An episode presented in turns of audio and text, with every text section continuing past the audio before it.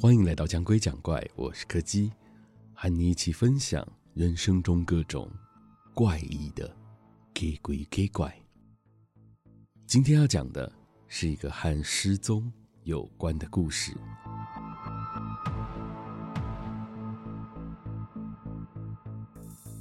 那是几年前我还在读大学的时候所遇到的一次诡异的事件。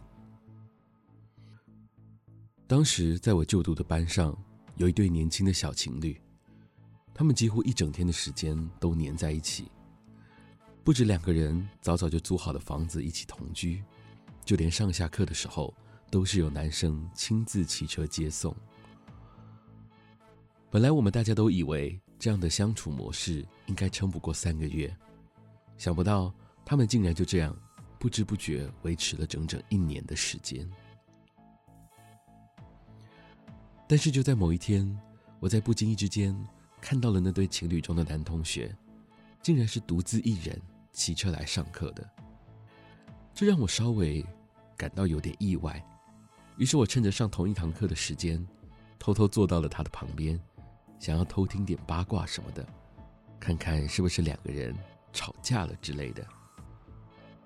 没想到当我问起的时候，那位男同学竟然露出了莫名其妙的表情。他说，他今天早上就跟往常一样，是载着女朋友来上课的，怎么可能会看到他一个人骑车呢？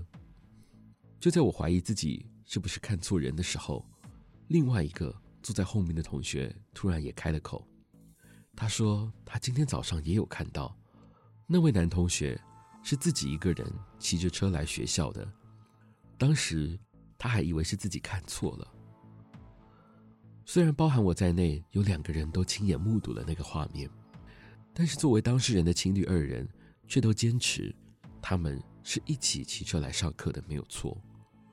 于是这件事情就这样不了了之了。”然而，就在几个礼拜后，那位女同学突然离奇的失踪了。根据其他同学的说法，那天下课之后，有好几个人亲眼看着那个女同学坐上了男朋友的机车，两个人一起离开的。然而，在同一个时间，却也有不少的同学看到另外那位男同学的身影出现在戏班里头。他说。他当时只是忘记交报告，才特别赶回戏班一趟。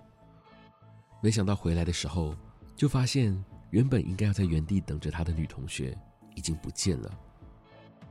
他也不明白，车子明明就没有被骑走啊，那位女同学究竟戴着安全帽跑去哪里了呢？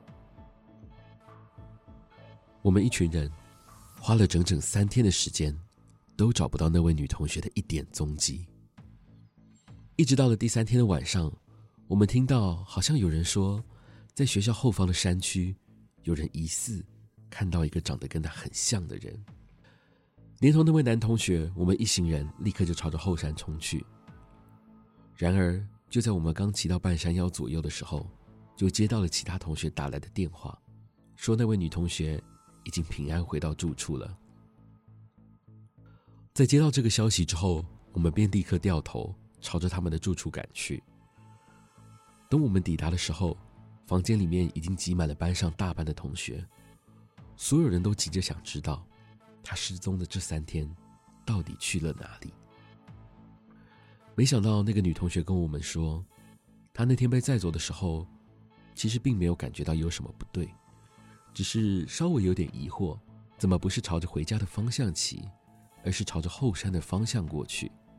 但当时男同学只是跟他说，想带他出去散散步，于是他就没有再追问下去了。然而当他们骑到了靠近半山腰的地方时，男同学突然跟他说，他不小心把钱包放在了学校里，需要立刻回去拿，请他在旁边的凉亭稍微等一下，很快他就会回来。本来女同学也想要一起回去的，但还没来得及讲，男同学就飞快地骑着车离开了。只留下他一个人无聊的在凉亭等着，而他就在这段等待的期间里，不小心睡着了。等他再次醒来的时候，天色已经几乎要暗了下来，手机的电力也已经完全耗尽，他只能一个人小心地朝着山下走去。幸运的是，有个路过的同校同学在经过的时候认出了他，就顺便把他载了回来。而他本人除了觉得肚子有点饿之外，完全没有意识到自己已经消失了整整三天的时间。但是就在大家七嘴八舌的讨论着的时候，女同学突然一脸疑惑的问我们：“她的男朋友人呢？怎么从刚才就一直没看到他？”房间里顿时安静了下来，所有人都睁大了双眼，面面相觑，因为大家都记得，刚刚那位男同学是跟着我们一起上山找人，还跟着我们一起回到这间房间里来的。但他现在不见了。我们几个人连忙冲出了门外，只见外面那一整排停得整整齐齐的机车里，并没有那位男同学的车。我知道这不可能，因为我们所有人都清楚的记得，他是跟着我们一起下山的。但事实就摆在眼前，他的车并不在这里。就在那一瞬间，我们所有人都冒出了同一个恐怖的想法：他该不会还在山上吧？后来，我们在半山腰的凉亭旁边找到了他的车。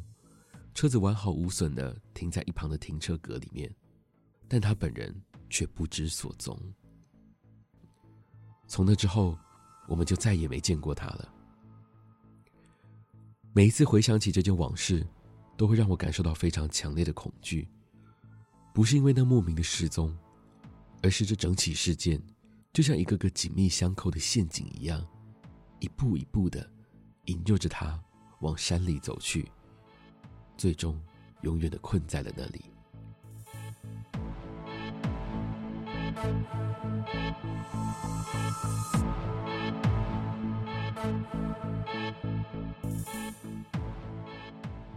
今天的故事就到这里告一个段落了。如果喜欢我们的节目，非常欢迎各位的小额抖内或是订阅赞助，同时也别忘了收听每周四的更新。